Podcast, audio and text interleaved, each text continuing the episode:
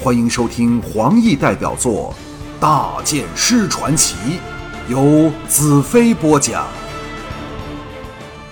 我皱眉道：“我自己的事都烦死了，哪有空闲帮你什么忙？”年家道：“那并不会费很多时间。”彩柔这时来到我身旁，低头望向箱内的真乌石，赞叹道：“真美丽。”年家的眼睛死死盯着他野性美的脸庞，一张脸兴奋地发起亮来。这时我才明白，三百斤香料对他来说是多么大的手笔。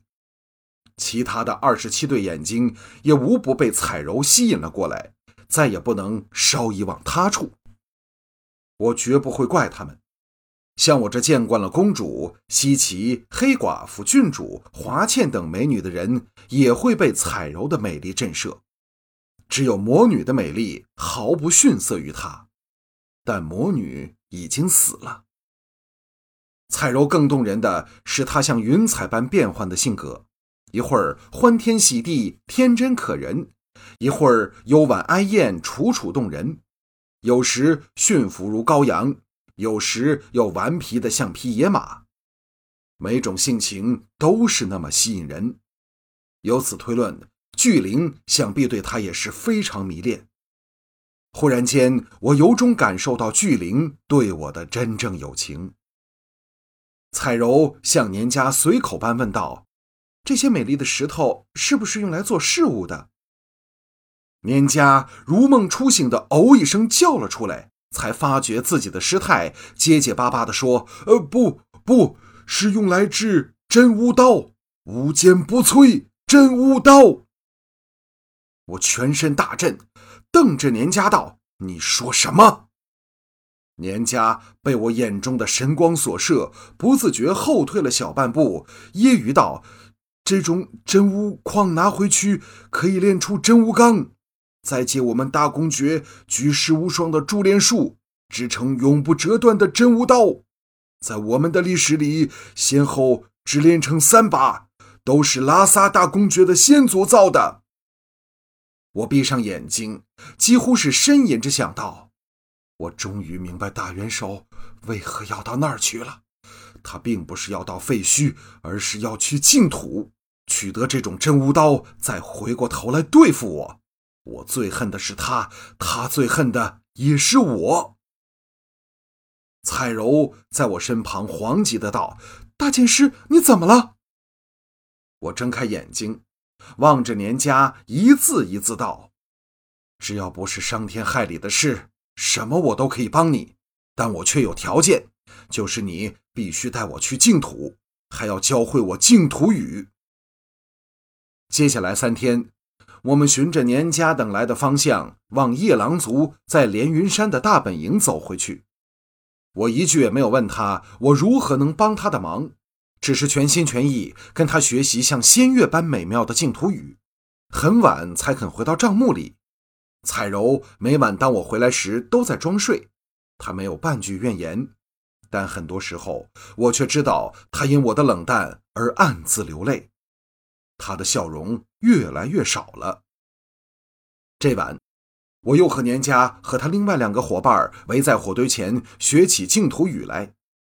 彩柔带着因为赶路累得几乎爬不起来的大黑，神态坚决地来到我身旁坐了下来，显然是要陪着我一起不睡了。这闪灵美女的突然加入，立刻将学习的气氛摧残殆尽。我这学生固然手足无措，无从应付；做老师的何尝不是心神恍惚，脑袋中转着不该转的念头？彩柔很自然地抬起头来，向年家请教道：“年家先生，净土是充满了爱和乐的人间仙境，为何要铸造杀人利器呢？”他终于忍不住出声询问他所憧憬的美丽世界。年家失魂落魄地望向他，喃喃念了一串净土语。彩柔蹙起秀眉望向我，嗔道：“年家先生在说什么？”他一直在旁偷学净土语，但这几句实在是太深奥复杂了。我自然地望向他，我们同时一震，他急速垂下目光，但已忍不住用眼睛告诉了我他的哀怨。这三天来，我们还是第一次目光接触，我整个心软化起来，想起有一天清晨，我摸到了他枕上的泪痕。兰特，你是否正干着最愚蠢的事？年家代我回答说：“我刚才念的是净土的情诗，意思是，在你太阳般的美丽下，我感到羞愧和不安。”彩柔呆了一呆，接着两边脸颊各升起一团鲜艳的红云，其夺目处真是比天上的太阳犹有过之。我微微一笑，道。假如我可以翻译年家你刚才所说的话，恐怕也可以满诗了吧？年家等三人的耳朵虽在听我说话，眼睛却不能从彩柔身上移开。彩柔求助的迅速瞅了我一眼，又垂下目光。我暗叹一口气，伸手过去拉着他柔软的手，让他和我一起站起来，道：“明天将会抵达夜郎峡，今天学习到此为止，早点睡吧。”年家勉力振起不断堕落的意志，将注意力移回到了我的身上。兰特公子，明天看你的了。我顺便问道：“要我怎样帮你？”年家道：“夜狼族现在的首领叫肥狼战恨，他非常自负高傲。当日我希望他能由一百斤香料换一斤真乌石，减至七十斤香料换一斤。”他便口出狂言，说：“假如我们有人能胜过他的狼毛，他便将剩下二十斤真乌石全送给我，否则免问。”我祈祷：“你们有否试试去战胜他？”年家苦笑道：“试过了，所以我们才由三十五人变成了二十八人。”蔡柔低呼一声，显示为年家方面死了七个人而痛心。他的闪灵族和夜狼族是世仇，如果给夜狼族人认了出来，将会非常危险。而且她的美丽对夜狼族人来说也是非常诱惑。如果发生麻烦，我们怎样去对付数以千计的夜狼族战士？我拍了拍年家道：“若非你的目的是为了真巫石，我可以单身匹马去宰了这视人命如草芥的恶霸。”虽然他看起来并不是好对付的，现在很晚了，明早再商量吧。一拉彩柔往我的帐篷走去，大黑一拐一拐在后面跟着。回到帐幕里，彩柔拥背而坐，垂首无语。我在他面前坐下，用手挑起他的下巴，刚想说话，他已平静的道：“明天我不跟着你了。”我愕然道：“你要到哪儿去？”我回闪灵谷。我叹道：“不要骗我，你究竟要去哪儿？”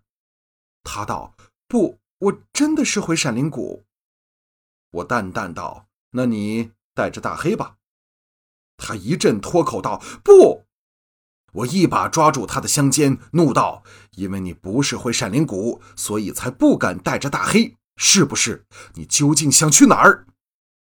他花容惨淡，终于倒入我怀内，哀泣道：“我不知道，但我不能再忍受你讨厌我。”我紧守的堤防彻底崩溃下来，紧搂着这闪灵美女道：“我怎会讨厌你？”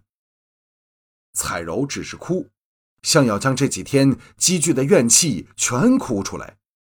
我是否应狠下心任彩柔离去？当她挨不住时，自然会回到闪灵谷去。但是如果他遇到了其他危险，能应付得过来吗？我对杀死大元首的信心，在听到他遁入沙漠之后，已减到弱无可弱。在没有水、没有生命的沙漠里，大元首的超级体能将使我陷入绝对的劣势。假如我有什么不测，彩柔命运的悲惨，真是想也不敢去想。不，绝不。我不能再让深爱我的女人死去，无论怎样艰难，我也要杀死大元首。热血在我体内滚烫着，彩柔温热的身体使我三天来颓唐的意志振奋了起来。天地又像充满了生机。大元首是大地上最可怕的凶魔，但我却是大地上最可怕的剑手。谁的意志能撑到最后，谁就是胜利者。这个游戏已经到了不能回头的阶段。我低下头去，找到彩柔脸上灼热的泪珠、灼热的嘴唇、灼热的粉颈，机遇的热情像火山熔岩一样爆发开来。那晚，我抛弃了所有对自己的束缚，和彩柔一起攀上灵域的疾风，让一切那样自然而然的发生了。